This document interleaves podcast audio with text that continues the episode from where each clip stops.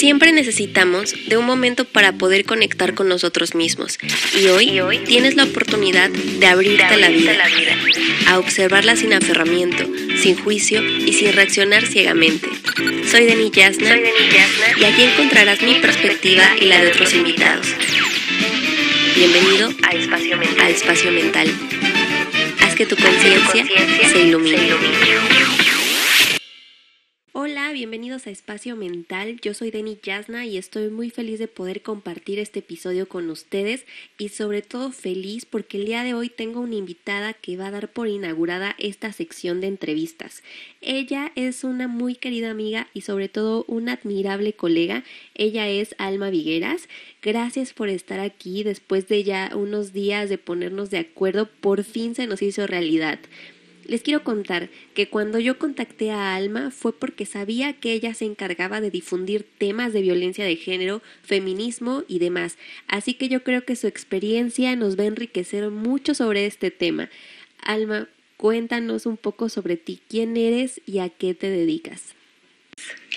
Hola, ¿qué tal? Muy buenas tardes a todas y a todos. Para mí eh, es un honor dar eh, inicio a esta nueva etapa entonces, eh, les voy a platicar rapidísimo. Mi nombre es Alma Rosa Vigueras Galván, originaria del municipio de Ixmiquilpan y actualmente radico en la zona de Pachuca y Mineral de la Reforma. Eh, me dedico, creo que más bien mi dedicación va con mi visión de vida.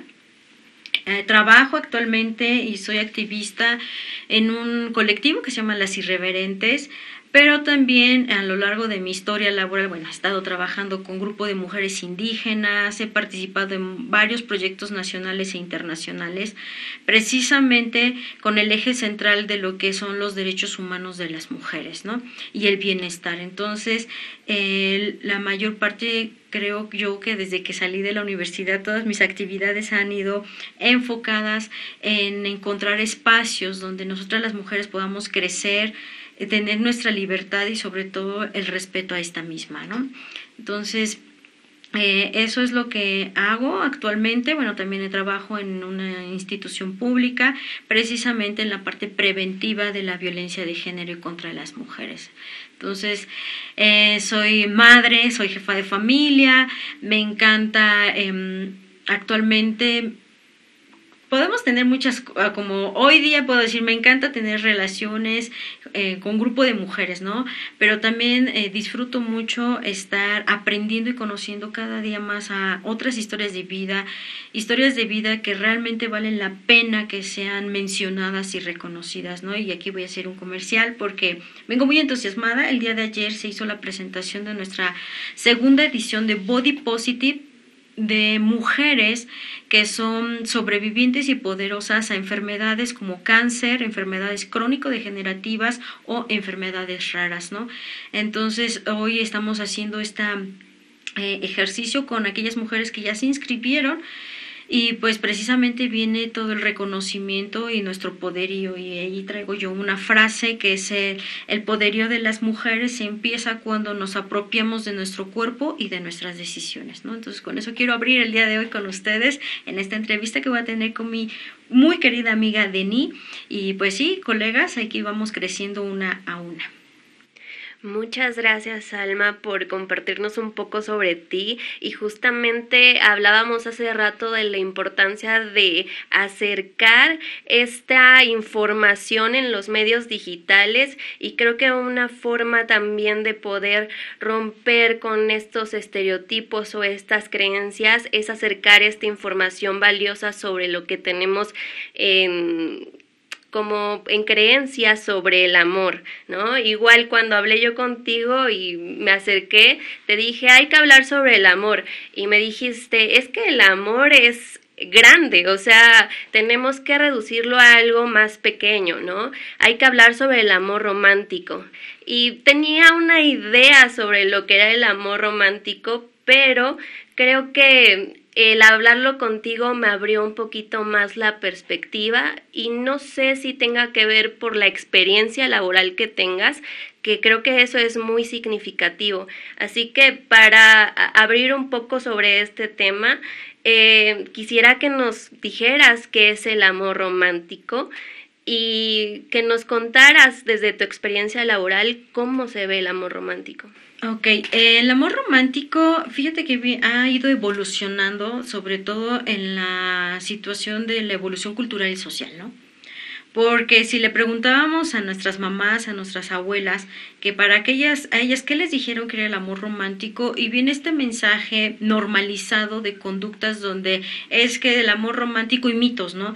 Es que el amor romántico es aquel donde es tu media naranja, donde juntos por siempre, que no importa cómo te trate, pero está contigo y eso es lo que vale la pena, y la parte del sacrificio, ¿no?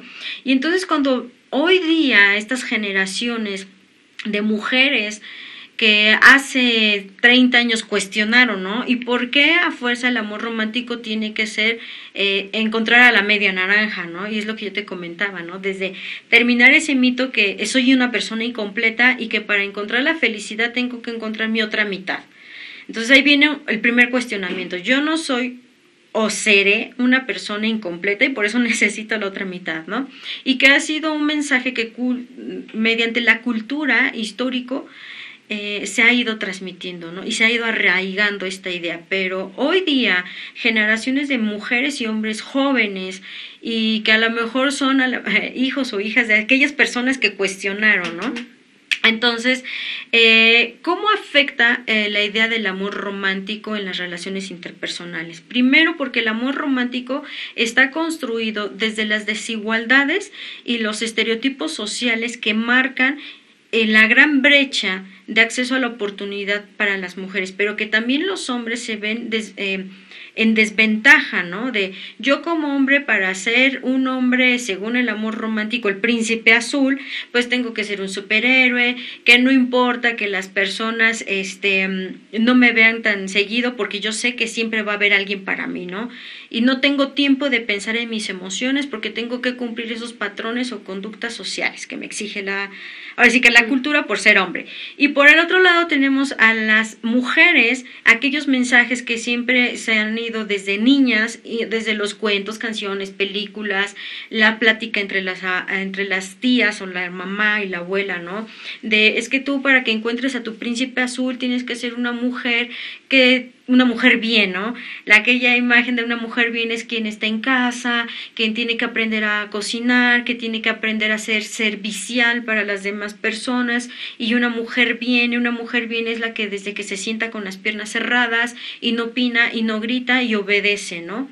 Entonces desde ahí es donde tenemos que cuestionar si eh, la romantización de las relaciones interpersonales están, están basadas en situaciones de desigualdad y por supuesto de un em, sistema eh, de abuso de poder, ¿no? Entonces por eso viene este cuestionamiento, porque yo como mujer soy la que tiene que estar perfecta para ser una mujer bien y esperar a mi príncipe azul. Y por otro lado está el mensaje del príncipe azul de que no importa todo lo que hagas, porque siempre va a haber una mujer para ti en espera y que te va a dar este amor incondicional. Y que ahí viene la otra parte, ¿no? De que ese amor incondicional tiene que ser igual o mejor del que te dio tu mamá. Y entonces eh, viene un conflicto porque históricamente estamos buscando relaciones donde yo cumpla el papel de la mamá de mi pareja y mi pareja esté esperando que yo cumpla el papel o de continuidad al papel de su mamá fuera de casa, ¿no? En una relación de pareja. Y eso no es una, eso no es una situación madura, libre, sobre todo en el respeto porque estamos repitiendo patrones y entonces a mí me dijeron que mi mujer siempre tenía o mi pareja siempre tenía que estar lista para todo y cuando llego resulta que no está lista, ¿no? Y entonces vienen los problemas. Entonces, esa es como la primera parte de la desmitificación y dejar de normalizar conductas del amor romántico, ¿no? Esta idealización, esta situación de es que cuando lo veo y es que el amor lo va a hacer cambiar y resulta que no lo hace cambiar porque él consume drogas y alcohol y es que ahora que nos casemos me dijo que iba a cambiar y por eso aquí viene la situación de la perspectiva de género, de la prevención de la violencia en las relaciones de pareja.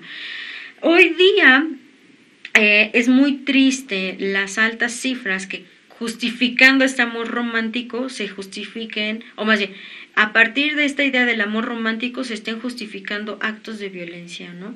Entonces, por eso va de la mano el análisis y la crítica que se hace al amor romántico desde un enfoque de derechos humanos y desde un enfoque de género.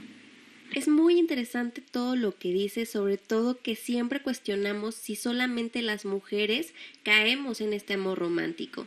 Entonces, yo quisiera que nos dijeras por qué se inclina más hacia la mujer o por qué la mujer cae en los ojos de este amor romántico. Precisamente porque la idealización del comportamiento de nosotros las mujeres, ¿no?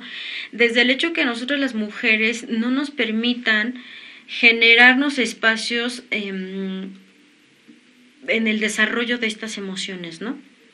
Es decir, históricamente, te voy a poner un ejemplo. Este ejemplo me encanta porque nos permite hacer un análisis más profundo, ¿no? Porque dices, es que ¿por qué las mujeres nada más es como, inmediatamente pensamos en, en el amor y pensamos en mujeres, porque ellas son las sensibles, las románticas, las que pueden sentir las maripositas en el estómago, y esas son situaciones simbólicas culturales, ¿no?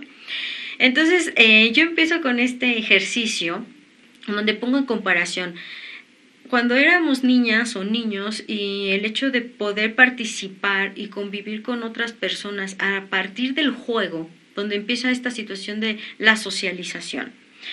Entonces, eh, resulta que con un balón, llámese de baloncesto, de soccer, fútbol americano, voleibol, el que tú quieras, un solo balón, un solo objeto, pueden convivir cerca de 15 personas. Niños, ¿no? Están echando la cascarita. Y entonces en esa dinámica de la cascarita que aparentemente se ve tan normal, eh, los niños están desarrollando varias habilidades sociales y cognitivas y emocionales. La socialización, la democracia, el liderazgo, el solucionar conflictos, ¿no? Porque ¿cómo solucionan el empate? Pues gol gana. Y el que ganó, ganó y ya no hay, ya no hay revancha, ya no, o sea, hasta ahí se queda y siguen sus relaciones de los niños. Y si el niño dueño del balón se tiene que retirar, se retira y, no pasa nada porque sabe que el balón ahí está y sigue la cascarita y muchos niños están jugando y están relacionándose en una dinámica, ¿no?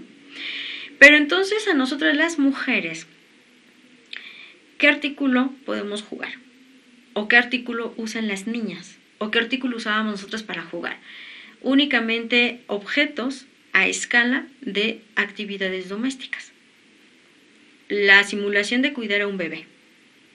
Vamos a jugar, están cuatro niñas o tres niñas. No se permiten grupos más grandes, porque lo único que se está haciendo es la repetición de conductas estereotipadas en las desigualdades a partir de la diferencia de sexos. Entonces una niña o cuatro niñas que están compartiendo un juguete no tienen, no tienen el acceso tan fácil para desarrollar estas habilidades como los niños. La socialización, el manejo de conflictos, trabajo en equipo, liderazgo, porque lo único que están haciendo es repetir conductas. Bueno, y en ese repetir conductas, a la niña a través de este juego le están inculcando socialmente y normalizada de que yo únicamente puedo y debo de desarrollarme al cuidado y al sacrificio de un bebé simbólico, ¿no? Esto de los nenucos y esas ese tipo de juegos, ¿no? Y entonces Margarita, que es la dueña del nenuco, pues se tiene que ir, pero no puede dejar al nenuco, porque simbólicamente le han dicho que para ser una buena madre nunca tiene que abandonar a sus hijos. Y es una madre desnaturalizada que no genera el amor. Pero este es un amor romántico porque a las mamás les han dicho que todo para sus hijos y el sacrificio, porque en ellos se va a ver reflejado su felicidad, pero la felicidad de las otras personas, no la propia. Entonces desde ahí empieza este sesgo de diferencia de sexos y cuando Margarita y Juanito, dueño de ese balón, crecen, crecen en espacios completamente ajenos y Margarita se sigue desarrollando desde lo privado, que son las cuestiones domésticas, y cuando quiere explorar el amor, ella nada más sabe que el amor es el sacrificio que va a llegar su príncipe azul a rescatarla. Y que tiene que repetir las conductas, cuidar a su esposo, procurar a su esposo, a su pareja. ayer me llamó la atención porque precisamente hablábamos de las redes sociales, vi un comentario en un grupo de estos de, de negocios o de preguntas, ¿no? Y de, y de, una chica preguntaba, ¿alguien sabe si en Pachuca hay una escuela para, para educarnos para ser unas buenas esposas? Dios, había el manual de, de Carrión, si no mal recuerdo, que eso se lo daban a mi abuela a mediados del siglo pasado. Es sorprendente que hoy día todavía se esté normalizando, romantizando y ella estaba en su mensaje, se notaba una desesperación, porque ella tenía que lograr ser una perfecta esposa para que su marido se quedara y así conservar el amor romántico, basado en ejercicios de desigualdades. Entonces, ¿qué es lo que está pasando? Viene pues estas, estas opiniones encontradas, ¿no? De por un lado, no sé lo que es el amor, todavía no descubro lo que es el amor. Por eso cuando, cuando empezamos a hacer este trabajo de preguntarnos, de investigar, de opiniones, es que es el amor, el amor es amplio. Yo podría decir que el amor es una situación de energética que construye. Pero cuando hay un, una situación en ese mensaje que me está condicionando y no está construyendo nada, entonces eso no es amor. Entonces hoy precisamente cuando venía dije, ¿por qué estoy con, por qué estoy con la persona con la que estoy compartiendo ciertas situaciones íntimas? Y, y el mensaje que le mandé a él y me mandé a mí primero fue, estoy contigo porque respetas mi libertad. No porque me das chance de ser libre, porque ahí viene esta situación del poder que te hablaba hace rato, ¿no? El hecho que tú estés con una persona, si vamos a hablar del amor en las relaciones de pareja, eh, surge algo a partir de un artículo como lo que es un celular, ¿no? De, es que no me dijo buenos días, es que esto, y entran en una situación de ansiedad terrible las personas. Yo también lo experimenté, no quiero decir que, ah, yo no lo viví, por eso digo, y te comparto, o sea, de, cuando yo antes en una otra relación de pareja eh, no recibí un mensaje de él, entraba en una situación de crisis y ansiedad terrible, de tal modo que todas mis actividades no las podía hacer porque todavía todo el tiempo le estaba agregando de pensamientos, o más bien, estaba agregando o depositando mucho tiempo de mi vida a esos pensamientos de ¿por qué no me contesta? ¿Por qué me dejó en visto? ¿O por qué eliminó mi mensaje? Y empiezan estas conversaciones que son ajenas de segura está con otra persona, es que ya no me quiere, y empiezan estos eh, mensajes internos que vienen desde una situación cultural de es que si te amara, te contestaría, ¿no? Es que si te amara no te dejarían visto, es que si te amara no este, te estaría publicando en las redes sociales. Y entonces estamos continuamente en una dinámica de apariencias, pero no de lo que es la realidad. Entonces, por eso este mensaje de estoy contigo porque me respetas mi libertad, mi libertad de no estarme todo el tiempo hostigando por medio de un teléfono móvil o porque incluso me siento plena y con la confianza de que si hoy no me contestas o no me mandaste un buenos días, es porque también tengo que respetar tu espacio y tu tiempo y que cuando vas a mandarme el mensaje es un mensaje auténtico, ¿no? Entonces, esas relaciones, esa, forma de interactuar entre las personas es lo que también tenemos que aprender a marcarnos estos límites y que por supuesto tiene que ver pues con la autonomía, con la experiencia, de hacernos estos cuestionamientos de, oye, es que si no me manda mensajes ya no me ama. ¿Cuál es el tipo de mensaje? Porque a lo mejor todo el tiempo me está mandando mensajes, pero los mensajes son de ofensas, que me está echando en cara algo, que reclamando algo, eso no es amor. Y justo uh, y te iba a preguntar algo sobre eso, ¿no? ¿Cómo podemos o qué podemos empezar a trabajar para darle otro sentido a este amor romántico? Sea, para que dejemos de estar atados a un celular o a las cosas nuevas que hoy en día se están presentando. Por ejemplo, también esto de mandar los nudes, ¿no? Si no me mandas un nude, pues no me amas, ¿no? Entonces, ¿qué tenemos? ¿Qué herramientas necesitamos nosotros individual para empezar a fortalecer nuestra autoestima? Porque estamos hablando de falta de autoestima y dependencia. Sí, este, fíjate que aquí viene esta parte del desarrollo personal, ¿no? Si yo en mi dinámica con las otras personas está fundamentada en estereotipos sociales de desigualdad, va a ser muy complicado, porque lo primero que sí tenemos que hacer es cuestionarnos nuestra vida, ¿no? Y es bien difícil, no cualquiera se atreve a decir, este, a ver, yo estoy haciendo esto, pero yo creo que está mal. No, es fácil, viene todo un ejercicio mental eh, y de, historia de vida como cómo fui educada o educado, ¿no? Y entonces para fortalecer nuestra autoestima viene, porque luego dicen, es que la autoestima es aquella persona que se ama, pero si no sé amarme, ¿no? O sea, ¿qué, eh, es, eh, amarse? ¿qué es amarse, no? Pues yo pudiera compartirte que esta situación del amor propio viene desde aprender a ponernos límites, de el autoconcepto y el autoconocimiento, ¿no? Ok, es, esta soy yo, o estos, este, tú como hombre, quién eres, qué es lo que quieres, y son esas preguntas, ¿cómo lo vas a lograr y qué estás haciendo? Para empezar, ¿no?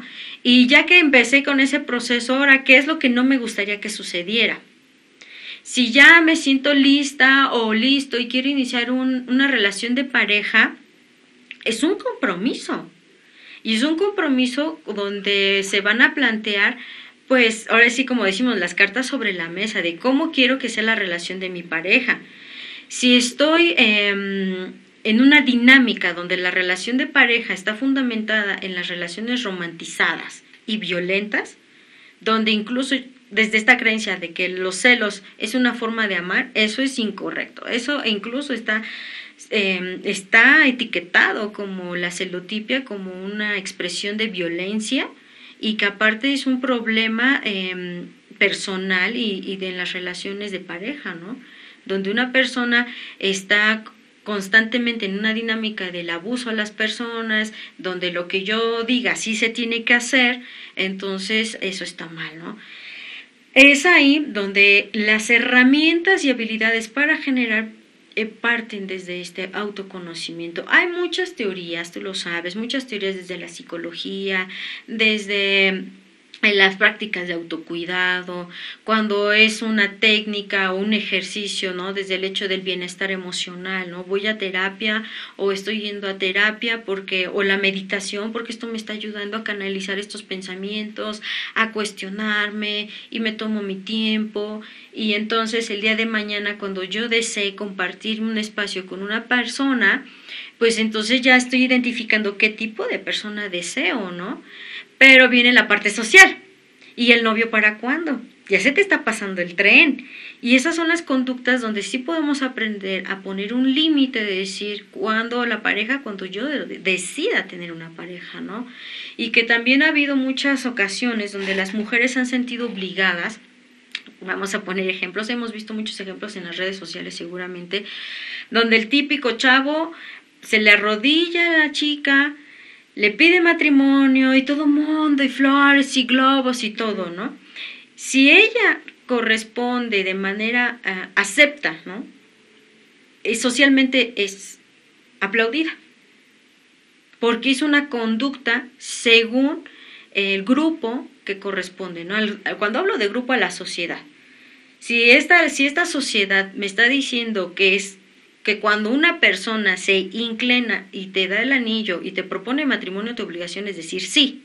Esa es la conducta aceptada por la sociedad. Pero si esa mujer dice no, entonces es atacada en sus decisiones. Y entonces empieza toda esta, eh, esta dinámica mediática de los insultos, de ponerlo a él como, incluso lo pone, ¿no? Como otro héroe caído. Entonces, por un lado, cuando en esta desobediencia social de ella decir no, es su decisión y está fundamentando en nuestros derechos humanos, nuestros derechos sexuales y reproductivos. Yo soy libre de decidir cuándo y con quién compartir mi, eh, mi espacio como pareja, mi vida, ¿no? Entonces, a, esa dinámica, entonces, cuando esta chica dice no, entonces se va. Y luego empiezan los comentarios, no, pues por mujeres como ustedes, por eso esto y aquello, shalala, y que otras mujeres entren en esa dinámica, ¿no? Porque fue una desobediente social. Sí, justo hablaba con una amiga sobre ese tema y pero en referente a películas, no sé si has visto La La Land o Volver a empezar. Bueno, son películas que no terminan con el final feliz ¿no? Y le decía yo a ella, yo cuando vi volver a empezar, yo dije, ¿cómo no van a terminar juntos? Si se veía que tenían buena química, o sea, también los de La La Land, parecía que iban a terminar felices por siempre. ¿Y cuál? O sea, y todo el mundo fue como muy hacia la crítica de esas películas, porque ¿cómo? No van a tener el final feliz. ¿no? El, que siempre nos siempre han enseñado. Fueron felices por siempre. Y es algo que pasa eh, todos los días. Las relaciones terminan. Sí, claro. Pero creemos en ese... Fíjate, tiene que durar por siempre. Ahorita acabas de decir algo bien importante, ¿no? Las relaciones siempre tienen un final, ¿no? Dentro de la, de la interacción de las personas, hablando precisamente de la despersonalización que genera el amor romántico, para quienes no sepan qué es la despersonalización, es cuando yo en mi relación de pareja empiezo a perder mi identidad personal. Es decir, si Alma antes de tener su pareja le gustaba, no sé, este, algún tipo de películas, ¿no? O con, su hábito de Alma era que, hablando de películas, pues suponiendo, ¿no? El ejemplo. Este, Alma siempre cada jueves iba al cine y o cada viernes se reunía con sus amigas y le gustaban las actividades al aire libre, ¿no? Y hoy resulta que Alma, a partir de que tiene a su pareja, ya no va al cine, ya no se reúne con sus amigas y tampoco se va a andar en bici porque a su pareja no le gusta que salga con sus amigas, pero como Alma no quiere tener problemas con su pareja, pues decide dejarlo de hacer. Esa es la despersonalización, ¿no? Donde yo mis intereses y mis afinidades las empiezo a pues a guardar, a no, no hacerlas y empiezo a realizar actividades que a mi pareja sí le gustan o que le gustaría que así fuese. Es la despersonalización y es lo que también es uno de los factores que influyen en la normalización de la conducta del amor romántico. Entonces, cuando Alma eh, se ve inmersa en una relación violenta o en una relación donde no su pareja está continuamente controlándola, entonces ahora ya no tiene una red de apoyo. Si Alma empieza a sentirse mal, es que este, no me gustó que mi pareja hizo esto, me, me sentí triste y no tengo con quién compartirlo. Porque mis amigas ya no les he hablado, porque las dejé de frecuentar y entonces ahora Alma está completamente aislada. Fíjate cómo a partir de esta situación del amor romántico, donde incluso a mí me llama la atención, digo, cada quien al final muy respetable, ¿no? De, es que este, mi novio y yo, mi novio y yo somos tan compatibles que usamos la misma ropa. Cuando salimos a la calle usamos los mismos atuendos, ¿no? El outfit, dicen. O sea, eh, si hoy salimos a la, a la calle, hoy salimos los dos con pantalón de mezclilla, playera blanca y tenis. Ahí hay una simbiosis en esta relación. Entonces están perdiendo la identidad tanto de uno como del otro esa, ese, ese comportamiento no nos permite visibilizarme como persona única y diferente. Yo te amo, sí, te amo mi vida, este, me encanta estar contigo, pero yo soy una persona diferente. Y ese es uno de los principales análisis, donde van a la calle, ay, mira qué bonita pareja, o en las redes sociales, ¿no? Para todo están etiquetando, y yo aquí con el amor de mi vida. Y esos amores este, lo único que nos están dando a entender o que están mandando el mensaje es que lo que realmente les hace falta es el amor. ¿Cómo aprendemos a soltar eso? O sea, todos caemos en ese amor romántico, pero creo que lo más importante es saber cómo, qué podemos hacer hoy, si tenemos pareja o si no tenemos pareja, empezar como a cuestionarnos, sí, pero hablarlo con tu pareja y llegar a un acuerdo también, ¿no? Sí, claro. Fíjate que el, al hablar, ¿no? la comunicación efectiva y asertiva. Si en mi relación de pareja eh, he notado que cuando le expreso algo a mi compañero de vida, por decirlo así, eh, o a mi compañera de vida, lo primero que hace es reaccionar de manera agresiva, es un mecanismo de defensa o de anular, ¿no? O incluso de no tomarme en cuenta, así eh, como lo que decimos el típico avión, ¿no? Ay, sí, sí, sí, ya cálmate, ya ahorita lo que tú quieras. No está valorizando lo que yo estoy diciendo en ese momento, no está dándole, no digo que no le dé la importancia como yo quisiera que se lo diera, pero el hecho de que no me permita ni siquiera ser escuchada y dar mis motivos, eso es un indicador de que el tipo de relación no está siendo positiva, ¿no? Es bien complicado porque hablar de la comunicación asertiva sin nuestra educación cultural y personal no hemos desarrollado la comunicación de las emociones, esa es la primera chamba.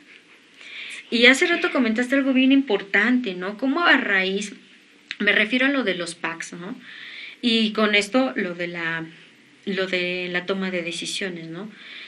Eh, mi novio y yo compartimos, ¿no? Compartimos información íntima, desde mensajes hasta imágenes o video, ¿no? Pero eso es algo íntimo. Y entonces cuando mi pareja, por un lado, me está diciendo, ah, ya, ya, no seas ridícula, ya mándame este, mándame una, una imagen, además no, no es para tanto, ¿o qué crees? ¿Que no confías en mí? Ya. Ahí te está condicionando, es la primera alerta de, cuando la persona te dice, ¿que no confías en mí? No, porque me estás condicionando. Me estás eh, poniendo a, a donde solamente tú vas a tener ganancia.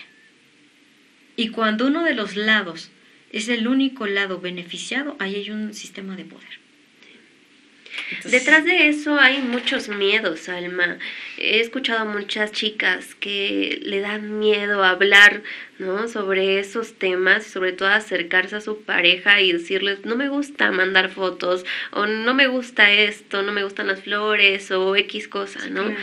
¿Cómo rompemos con ese primer factor que es el miedo de lo que pueda pasar? Eh, fíjate, bueno, para empezar sí tendríamos que diferenciar lo que es el miedo y el temor. ¿no? El miedo es muy este, instintivo. Es el que me... Eh, si yo no tuviera miedo de que voy caminando en cierta calle, pues no me va a poner un sentido de alerta, ¿no? Pero el temor es aquel cuando ya estoy empezando a racionalizar, a imaginarme cosas, Ah, es que si no lo hago mi novio se va a enojar, es que si no lo hago va a pensar que soy una apretada, soy una anticuada, ¿no? Este, y eso, el temor es el que no nos permite dar una respuesta como decir no. Es el primer límite. El miedo me va de, me, el, la, es decir, la cuestión del miedo me va a permitir hacer una conducta que me va a poner en, en una situación de protección. Si yo el miedo, tengo miedo, ahorita siento miedo porque mi pareja me pidió cierta cosa. No estoy de acuerdo. Y el miedo, mi instinto, mi Pepe Grillo, ya le digo, me está diciendo, no, no hagas, no va por ahí, eso no está chido, algo está mal. Entonces mi miedo me va a hacer responder no. Pero el temor me va a dar la, la pauta para poner en duda mis decisiones y decir, bueno, está bien, no muy convencida o no convencida y lo hago. Porque está el temor de, es que si no lo hago se va a enojar o y no quiero tener problemas. Y entonces esa es la diferencia. El miedo me va a hacer decir no y el temor me va a decir, me va a poner en duda mis decisiones. Ok, es como poner nuestra intuición y nuestra razón, ¿no? Exacto. sobre la mesa. Exacto. Y entonces, la que pese más es la que vas a decidir. Es la que vas a decir, pero si esa que pesa más está inmiscuida con patrones culturales y sociales, ya, perdimos. Perdiste, sí. Ok, bueno, ya tenemos una idea de cómo comenzar a trabajar un poco en nosotros mismos para construir relaciones sanas. Pero de pronto pues también surge esta duda de cómo sé que estoy en una relación sana. Eh, fíjate que hace rato yo, cuando te comentaba, este, estoy con esta persona porque respeta mi libertad. Esa es como la primera. El hecho de cómo identificar que estoy en una relación sana eh, o incluso cómo mejorar la relación. Porque hace rato tú dijiste muy puntual, nadie está exento de no vivir una situación de amor romántico o una situación de control. ¿no? Lamentablemente la violencia es tan hábil que en los matices más insignificativos está presente. El detalle es tener la habilidad y la sensibilización de identificar en qué momento ya la violencia está presente. Y me refiero a que si yo en una relación de pareja o en una relación de amistad, porque también entre las amistades se desarrolla el amor, en la familia, eh, incluso en el trabajo, ¿no? Vamos a suponer, yo estoy en una relación de pareja y resulta que de pronto mi compañero o compañera de vida está haciendo comentarios que a mí me hacen sentir incómoda. Esa es una señal, es un foco amarillo como el semáforo, ¿no? Este semáforo me está haciendo sentir incómoda desde el hecho de comentarios tan aparentemente tan nada que ver o tan insignificantes como, ay mi vida, pues ¿cómo te traes esa falda, no? El control. Entonces, segunda, eh, cuando yo te decía de los mensajes, ¿no? De que constantemente o está en los extremos, por un lado, o me está bombardeando cada rato con mensajes y me está etiquetando, o se molesta cuando me etiquetan en alguna página o en alguna fotografía, y eso es motivo para que me deje de hablar dos o tres horas, ¿no? Eso también es una situación de alerta donde tu relación de pareja no es saludable. ¿Cómo manejarlo? ¿Cómo decirle, oye, ¿sabes que no me late? Pues decirlo. Y si ante esa decisión o ese compartir de tu sentir en ese momento la otra parte todavía se torna más agresiva o con comentarios más severos, entonces es momento de decir, de aquí vámonos. Ok. Me vino a la mente una pregunta que casi siempre me hacen. ¿Es bueno decir desde el primer momento que te piden que seas tu novia, ¿no? Es bueno decir qué es lo que tú quieres para esa relación, porque luego me dicen, es que no me quiero ver tan intensa ah, como con estas expectativas, ¿no?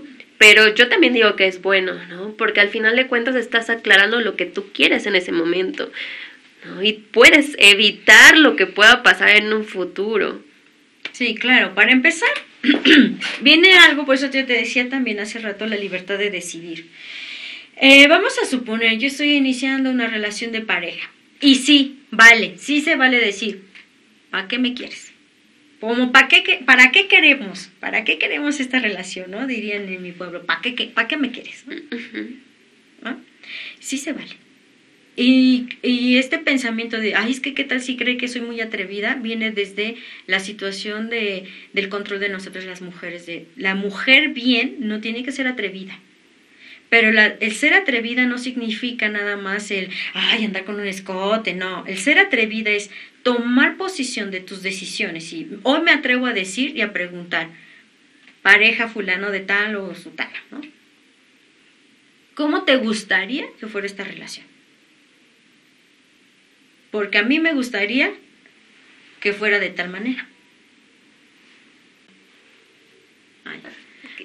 Entonces, este, sí, sí se vale, porque precisamente si ya iniciamos un proceso de autoconcepto, de autoconocimiento, y hoy digo, que ya estuve en un crecimiento personal a nivel emocional, hoy me siento o deseo compartir un espacio con otra persona. El espacio que sea, ¿eh? Si es en un espacio nada más íntimo y pasional, que es la cuestión sexual, o íntimo, pasional y de compromiso, o únicamente ocasional, se vale. Y eso habla mucho de la responsabilidad emocional de la otra persona. Porque dentro de este del amor romántico viene la parte del abuso sexual. Es que me dijo que me amaba, me dijo que me quería, me bajó el sol, la luna y las estrellas, me prometió muchas cosas y cuando ya tuve o accedí a tener relaciones íntimas con él o con ella, pues resulta que ahora ya ni me pela, ¿no? No era necesario que me pintaras toda una fantasía cuando lo único que querías era tener sexo ocasional. Es un desgaste emocional para ambos, no solamente uno pierde el tiempo, ¿no? Sino que los dos, uno hace el esfuerzo por quedar bien y, o, sea, sí que agarres la onda de la luna y las estrellas.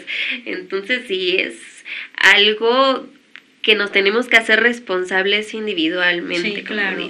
Y aquí viene esta parte de la masculinidad, ¿no? La parte de la masculinidad hegemónica, donde a los chavos les han enseñado que para poder tener acceso al sexo, este, tienen que eh, romantizar a la, a la chava, ¿no? O sea, este parte del cortejo, de, es que mira, viene por ti, ta, cuando lo único que él quiere es relación sexual.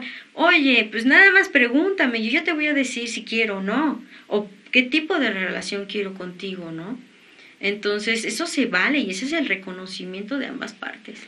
Qué bueno que llegamos a ese tema porque justamente una de mis preguntas que quiero hacer es que si la creencia del amor romántico rompe con la ternura, con el dar detalles. Ok.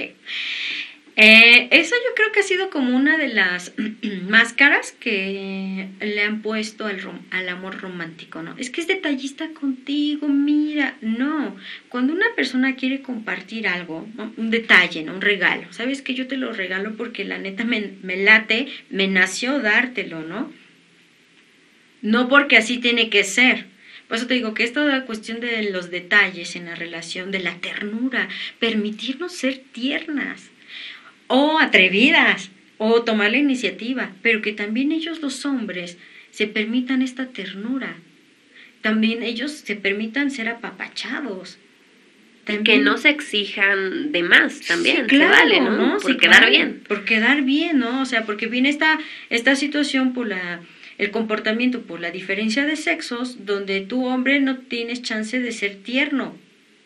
Y mucho menos que sean tiernas o tiernos contigo. Porque, ojo, el amor romántico no solamente en las relaciones heterosexuales, también en las relaciones homosexuales o parentales. O sea, también en las relaciones homosexuales, ya sea de hombres o de mujeres, también se están repitiendo estas conductas este, de diferencia de roles también en las relaciones homosexuales también viven violencia. Entonces, e, es ahí donde tenemos que abrir este panorama, esa visión para, o sea, literal, como una fotografía panorámica, donde tengamos una visión 360 para poder identificar y empezar a, a dejar de repetir estas conductas. Es que también a mi chavo o a mi pareja hay veces que quiere nada más estar acostado, ¿no? Claro, se vale, por supuesto, y que también los hombres se lo permitan. No sé si has leído el libro del el lenguaje del amor o los lenguajes del amor. No he tenido tampoco oportunidad de leerlo, pero sí he leído algunas reseñas sobre ese libro y hablan sobre esta comunicación con tu pareja, ¿no? Lo importante es saber cómo te gusta que sean tiernos contigo. ¿No? Es súper importante saber cómo saber recibir el amor que tú necesitas, porque sí, tal vez no me gusta que me regalen flores y vienes y todos los días me traes flores y es como de ya te dije que no me gusta, ¿no? A mí me gusta que me acaricien o que me hagan piojito, no lo sé, ¿no? Sí, fíjate que aquí viene esta parte de, mm, del autoconocimiento, ¿no? Incluso no solamente el hecho de que es que a mí no me gusta que me regales flores, regálame un orden de tacos. se vale. Se vale. O sabes qué, es que cuando empezamos esta parte íntima, no me gusta que me beses el cuello. Es más, no siento nada en el cuello. La parte erótica. Porque a partir de, de este desarrollo erótico, de esta habilidad erótica en mi sexualidad, voy a poder descubrirme eh, cómo me gusta, cómo me gusta besar, cómo me gusta que me besen, eh, por qué no decir, cómo me gusta sentir placer y compartir mi cuerpo y la intimidad con otra persona. Pero si yo no le comunico a mi pareja de que, oye, ¿sabes qué? Es que por más que me beses el cuello, yo no siento nada, es más, hasta me da asco, ¿no?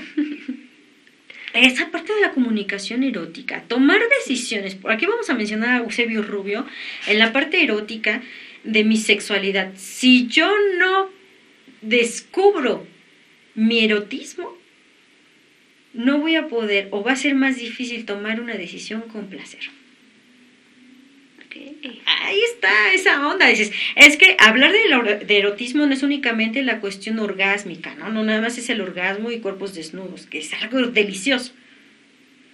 pero tomar la decisión con placer desde el erotismo. Porque el erotismo no solamente, como mencionaba, la parte eh, coital, ¿no? del orgasmo, sino el, el sentirme placentera con mi cuerpo. Sentir este placer, que también a las mujeres, desde el de la regulación de las emociones, el placer para las mujeres ha sido castrado. Y una mujer que siente placer es una cualquiera. Porque entonces viene la parte de la vergüenza. ¿Cómo vas a sentir placer tú? ¿No? Eso no está bien. El hombre tiene que descubrir tu cuerpo primero y ya después tú. Ah, sí, esto, eh, eh, históricamente el hombre es el que tiene que saber perfectamente cómo, funciona, tu cuerpo y cómo generarte un orgasmo. Y hasta encuentras que a la mera hora el chavo no sabe ni dónde está tu clítoris. Porque tú tampoco sabes. Porque siempre viene esta parte de la castración, de no, la mujer no puede sentir placer. Y no te toques ahí. Ni siquiera le dicen por su nombre. No te toques ahí. No seas cochina. Y esto también engloba la parte de la autoestima. Por supuesto que sí. ¿Cómo trabajamos esta parte? Este, ¿qué talleres? Talleres. Este, fíjate que la sexualidad em, de nosotras las mujeres eh, Hace, hace unos meses leí un libro muy bueno, porque me empezó a, un libro muy grande, de, se llama De animales a dioses.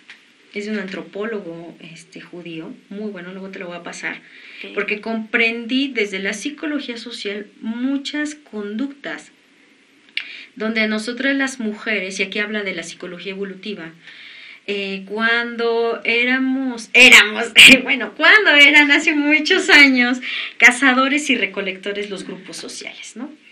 Eh, en esa dinámica social que tenían los, los grupos sociales de recolección y cacería, eh, había democracia, no había una línea jerárquica superior, ¿no? Era una línea horizontal, donde incluso la crianza y la paternidad, aunque el hijo no fuera biológicamente mío, pero en el grupo en el que yo estaba, lo educaba y lo cuidaba, mientras las mujeres también estaban en la cacería. esa descripción entendí perfectamente en qué parte de la historia a las mujeres no se encerraron en la casa. Y viene en la revolución agrícola. Entonces, en esa revolución agrícola, las mujeres eran obligadas a quedarse en casa a cuidar, entre paréntesis, el hogar y administrar el hogar. Administrar los pocos alimentos que había, porque cuando empezó la, esta evolución de la agrícola, de la agricultura, perdón, a las mujeres las encerraron en, el, en, el, en, casa, ¿no? ¿Y qué, qué mujeres eran las que estaban ahí? Adultas mayores y las que estaban criando, lactando o embarazadas. Mientras en ese proceso de la, entre la cacería y recolección a la agricultura, a la revolución agrícola. Entonces, en ese fue en ese espacio de la historia de la evolución de la, de la humanidad fue donde las mujeres nos encerraron. Porque antes estaban los grupos tribales y hoy día viene este otra, esta otra ola de volver a tener la tribu. Es maravilloso, o sea, ese libro de verdad se lo súper recomiendo.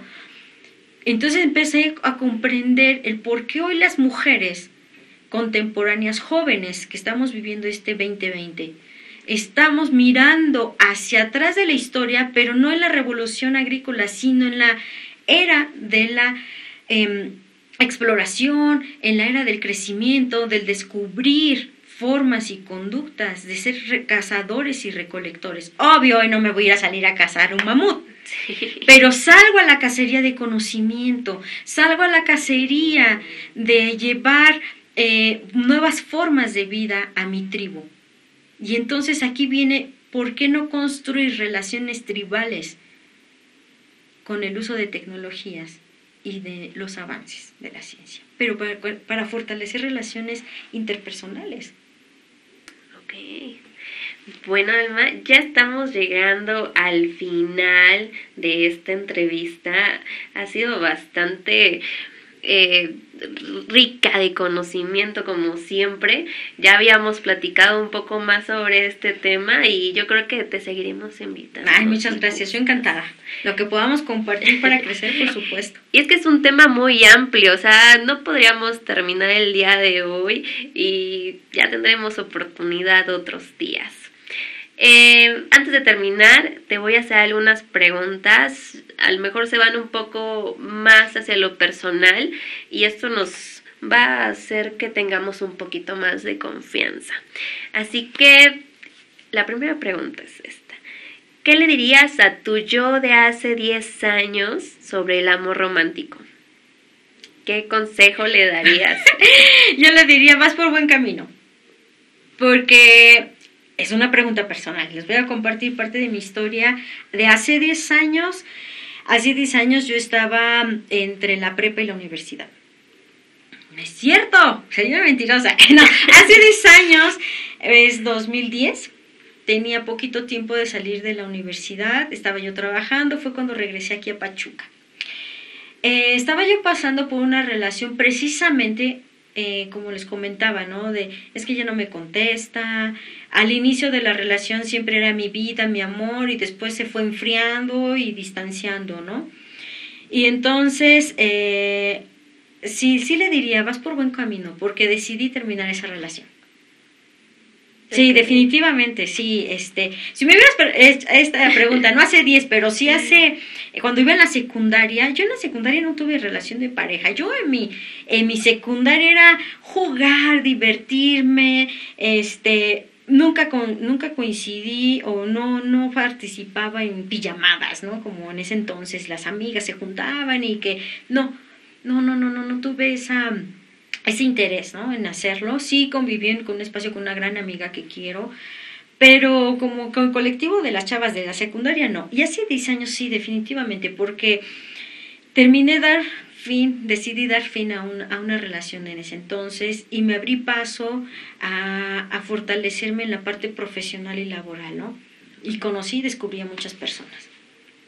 ¿Te dio miedo en ese proceso? Sí, claro, por supuesto. ¿Qué fue lo que te motivó más a romper con ese miedo? Este, la dignidad. Sí, el, el valor, el, valor propio, por supuesto. Porque yo decía, no, ¿cómo? Si yo he hecho tantas estas cosas, ta, y conozco mucha gente. Y viene esta parte, ¿no? Que también algunas mujeres lo han vivido de, ¿cómo yo, que tengo esto, esto, o sea, títulos, conozco a tal persona, me trae, pero de un hilo está... Por eso que decimos desde un principio, esto no exenta a nadie. Exacto puede agarrar a quien sea. Sí, por supuesto. Y nos agarra en los cinco minutos, ¿no? Así de en qué momento, o sea, de mi vida, por supuesto. Bueno, hace rato nos estabas recomendando un libro. No sé si nos puedas recomendar algún libro, autor, película o serie, no lo sé, que nos este, acerque un poco más mm. a conocer esto de, del amor romántico. Fíjate que, eh, por supuesto que yo les podría recomendar círculos de lectura pero de lectura que nos invite al análisis. Em, por supuesto, Marcela Lagarde, antropóloga mexicana, que ella también habla del amor romántico. Eh, Coral Herrera, y es psicóloga española, también habla mucho sobre el amor romántico, incluso tiene varias este, posturas donde invita las alternativas para los hombres, de cómo también ellos pueden empezar a romper estos paradigmas del amor romántico. Eh, también ah, actualmente estoy leyendo un libro de psicología positiva y las emociones. También está muy bueno y le estoy haciendo varias críticas ahí porque todavía, a pesar de que eh, la psicología positiva es, se puede decir que es un tanto una corriente nueva, todavía tiene algunos matices este, androcéntricos. Em, también a quien pudiera que también está, no sé, toda esta ola feminista mujeres que de verdad este muy buenas no y que están criticando este porque como dije hace rato el poderío de nosotras las mujeres empieza desde apropiarnos de nuestro cuerpo y nuestras decisiones y por último bueno cuál es la mentira más grande que nos han contado sobre el amor romántico Son muchas mentiras. Eh, la más grande, la que creas que Mm, Mira, aquí está yo impactando no más. sé. Ay, es que no, no te podría decir cuál es la mentira más grave del amor romántico, porque realmente todas hacen daño. Pero así como hay diversidad de personas, diversidad de ideas y de historias de vida, yo pudiera decir que la mentira más grande del amor romántico es el mismo amor romántico. Sí. Muy bien, Alma. Ya terminamos. Muchas gracias, Alma, por compartir el día de hoy todo tu conocimiento, que ya te dije, te vamos a invitar más seguido para que estés compartiendo más información súper importante. Y bueno, ya por último, para ya dejarte ir a hacer tus labores, que son muchísimas. Son muchas, estamos ahorita con la campaña de Body Positive, estoy eh, también como todas, el crecimiento propio, la educación, eh, seguirnos en esta parte de la educación, de verdad que, que la educación nos abre muchas posibilidades de vivir de manera diferente, ¿no? Entonces aprovechemos esta era digital, ¿no? Si antes no podía ir a la escuela en ciertos horarios, pues aprovechemos, hay muchos cursos, hay muchos diplomados, la verdad es que el, el crecer de manera personal en, eh, en, la cuestión educativa nos está abriendo y además a nosotras las mujeres es una posibilidad enorme de vivir otra forma de vida. Sí, educarse, sobre todo también esta parte emocional es muy importante, ¿no? Acercarnos a estos medios que nos regalan esta información gratuita como lo es este podcast. Entonces hay que tomar en cuenta cada una de esas herramientas, ¿no? Claro que sí. Y bueno, por último, no sé si nos quieras dejar algunas redes sociales sí, del colectivo, del colectivo, tuyo, no lo sé. Este, eh, nos puedes buscar en Facebook, más bien nos puedes encontrar porque una cosa es buscar y buscar y no encontrar. Exacto. Nos puedes encontrar como eh, las irreverentes. Somos un colectivo de varias mujeres de diferentes edades. Constantemente ahí estamos subiendo contenidos, información, ¿no? Pero mmm, también eh, yo creo que ahí le dejo. Porque les iba a dar mi página personal, pero constantemente me están bloqueando Facebook.